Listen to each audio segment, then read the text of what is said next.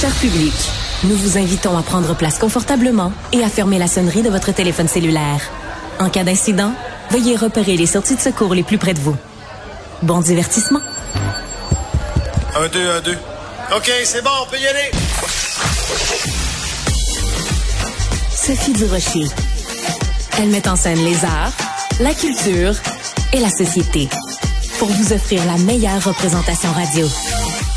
Sophie Durocher. Tout un spectacle radiophonique. Bonjour tout le monde, j'espère que vous allez bien. On va parler aujourd'hui évidemment de ce dossier qui euh, préoccupe tout le monde, enfin, qui est vraiment au cœur de l'information au cours des 24-48 euh, dernières heures. C'est le dossier, bien sûr, de Catherine Fournier, victime d'Harold Lebel, mais on va le prendre par un angle différent, si vous le permettez, parce que, bon, on l'a étudié, ce dossier-là, de toutes sortes d'angles, mais il y a un angle qui m'apparaît extrêmement important, et c'est celui de l'ordonnance de non-publication. Et on va parler de tout ça avec Maître Walid Hijazi, qui est avocat criminaliste. Maître Hijazi, bonjour. Bonjour. C'est important de parler d'ordonnance de non-publication parce que si on revient tout au début de l'histoire de Catherine Fournier contre Harold Lebel, c'est que elle, elle a accepté donc euh, de porter plainte, d'aller à la police. Le DPCP a dit OK, on s'en va, on va de l'avant avec des accusations, mais à chaque étape, on lui a dit ben ton identité sera protégée. Donc c'est, euh, elle avait confiance dans le système de justice et dans la, la population en général en se disant ben mon identité est protégée. Or, il y a quelqu'un, il y a un chroniqueur qui n'a pas respecté l'ordonnance de non-publication. Est-ce que vous pensez, Maître Ijazi, que ça pourrait, euh, cette histoire-là, envoyer un, un, message à la population de peut-être avoir des craintes face à une dénonciation? Non, pas du tout. Au contraire, euh, je pense que c'est un le, le, le manquement qu'il y a eu ici, c'est et euh, je, pense que c'est rien de plus qu'une erreur humaine. Alors le concept d'une ordonnance de non-publication, en particulier dans les causes sexuelles, de un, c'est important et euh, ça fonctionne bien. Alors l'idée d'un procès, oublions les causes sexuelles, n'importe quel procès, un procès heureusement, c'est public. Alors, les gens ont le droit d'aller euh, au palais de justice. Tout à fait. Et les, et les médias vont euh, couvrir euh, et parler dans les médias de ce qui s'est passé lors d'une journée d'un procès, c'est la transparence de la justice, c'est pour s'assurer que justice a bien été rendue, c'est pour inspirer la confiance du public. Maintenant, partant de là, du fait qu'un procès soit public, quelqu'un qui a subi de la violence conjugale ou un crime de nature sexuelle peut avoir de la difficulté à vouloir aller en salle de cours, témoigner publiquement et, et, et avoir sa vie privée étalée sur la place publique. Alors, pour pallier à ça, pour encourager euh, les victimes à porter plainte et à faire confiance au système, euh, il y a des ordonnances de non-publication systématiquement dans les causes sexuelles ou de violence non euh, conjugale pour justement donner l'assurance à la personne qu'on ne va pas parler publiquement de, de sa vie privée de sa vie sexuelle ou de sa vie conjugale. Alors, il est interdit, les ordonnances sont systématiques. Il est interdit de parler, d'identifier euh, une plaignant ou un plaignant là, euh, euh, dans les médias. Après ça, s'il y a eu une erreur humaine, c'est c'est rien de plus qu'une erreur humaine. C'est pas une faiblesse systémique. Je comprends.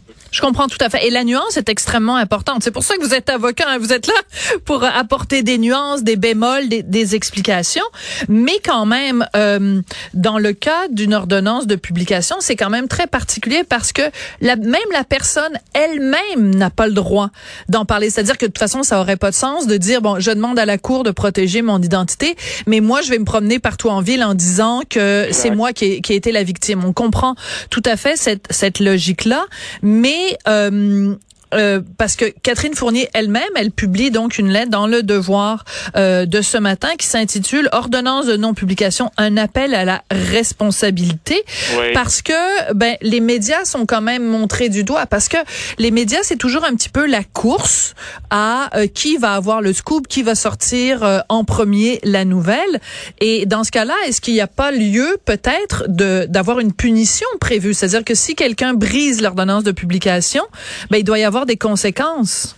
Ben oui, ben tout à fait. Ben en fait, je parle, je parle en termes généraux. Je parle pas de cet incident-là en particulier. S'il y a eu une erreur après ça, est-ce qu'il y avait une intention derrière tout ça, peu importe. C'est-à-dire du moment qu'il y a une ordonnance de la Cour, comme n'importe quelle autre ordonnance d'ailleurs, l'ordonnance doit être respectée. Et s'il y a un manquement à une ordonnance, que ce soit de non-publication ou d'une autre nature, ça, euh, euh, euh on devient passible d'un outrage au tribunal.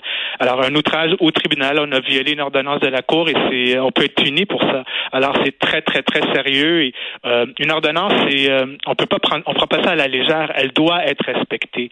Et euh, je tiens à dire de manière générale, elles sont extrêmement respectées. Je, je, parle d'un cas contraire. On parle pas d'une cause sexuelle. Dans n'importe quel autre dossier qui serait médiatisé, mais pour lequel il y aurait une ordonnance de non-publication, souvent on voit des avocats euh, des médias qui viennent contester l'ordonnance pour pouvoir donner aux médias la, la, possibilité de parler de la cause parce qu'il y a un intérêt public, etc. Alors, c'est caractéristique de la rigidité, la solidité et l'importance des ordonnances de non-publication qui, règle générale, sont, euh, sont, sont, sont respectées. Là.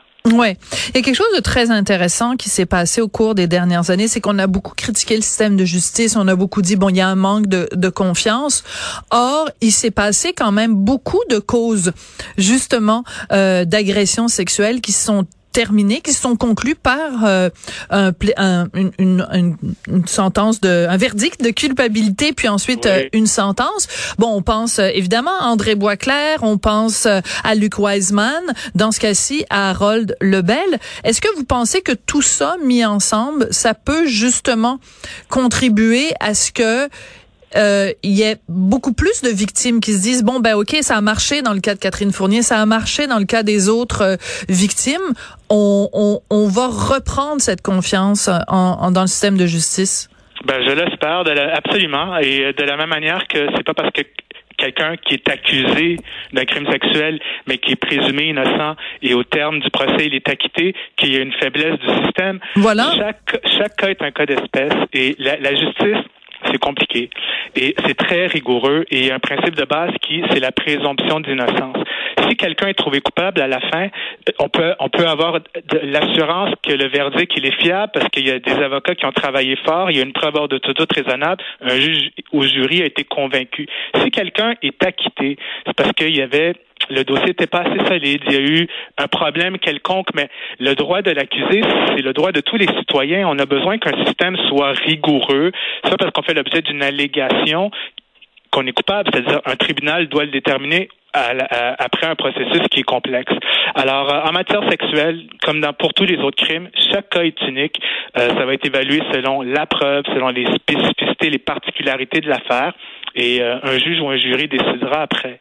Oui, je vais. Euh, merci. Hein, c'est très important la discussion qu'on a euh, aujourd'hui. C'est important de remettre les choses euh, en, perspective.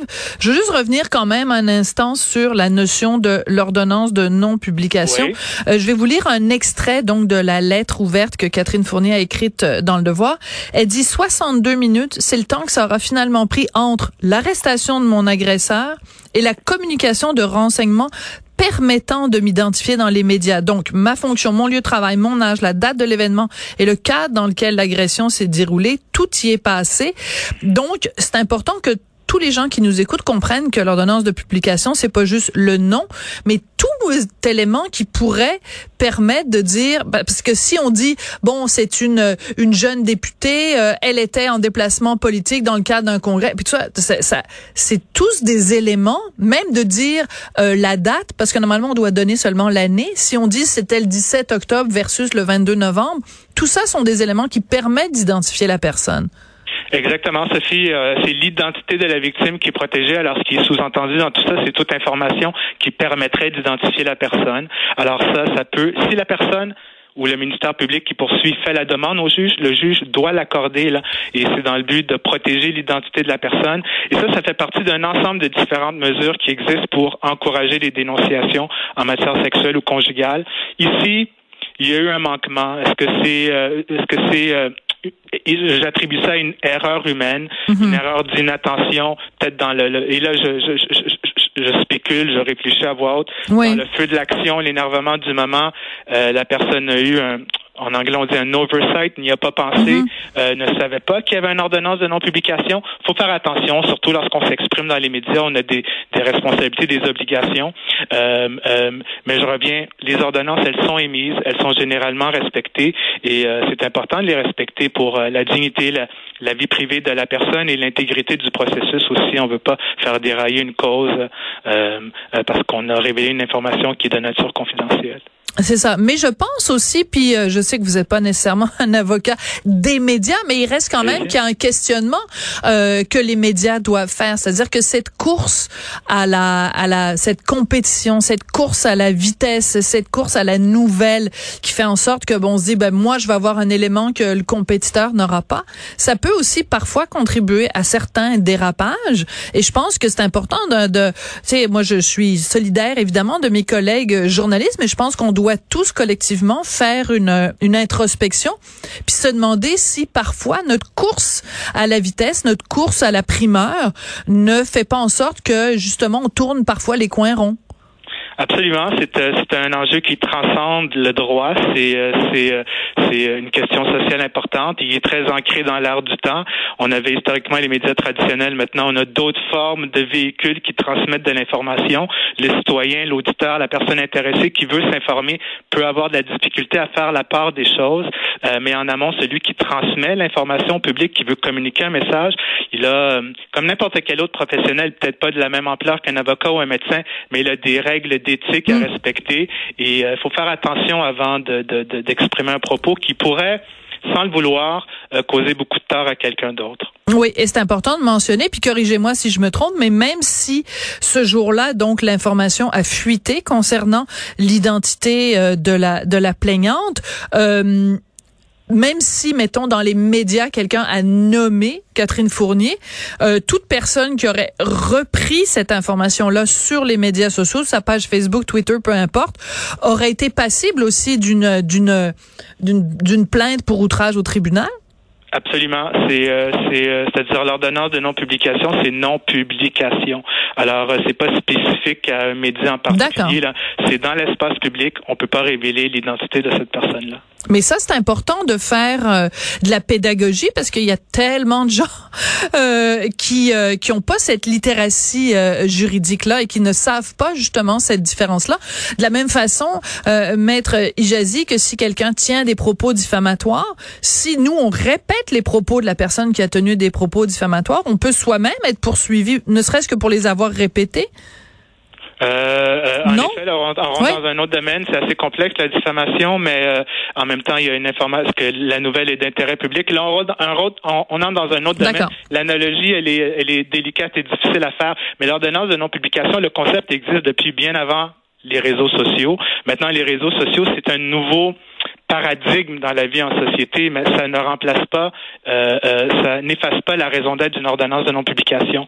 Véhiculer un discours dans l'espace public, le publier, peu importe la Mhm. tribune, c'est une ordonnance de non-publication, c'est visé par l'ordonnance de non-publication. D'accord. Mais ça, je trouvais c'est très important de ramener ce point-là aujourd'hui parce que bon, aujourd'hui, on en parle parce que c'est l'affaire Catherine Fournier qui s'est pro- produit quand même il y, a, il, y a, il y a quelques années. Mais ça peut arriver aujourd'hui, ça peut arriver demain qu'il y ait un autre cas d'ordonnance de, de non-publication et qu'il y ait quelqu'un quelque part qui s'échappe et toute personne qui, qui euh, diffuserait cette, euh, cette information-là serait passible de la même façon. C'est important de le mentionner parce qu'on pense tout le temps les médias, les médias, mais même si vous, vous savez une information, vous n'avez pas le droit de la publier à partir du moment où le juge euh, l'a ordonné. C'est important de, de le mentionner. Ben, merci beaucoup, Maître Walid Ijazi. Ça a été un plaisir de vous parler aujourd'hui. Avec plaisir. Merci d'éclairer nos lanternes juridiques. Avec Maître, plaisir. Bonne fin de journée. Maître Ijazi qui est avocat criminaliste.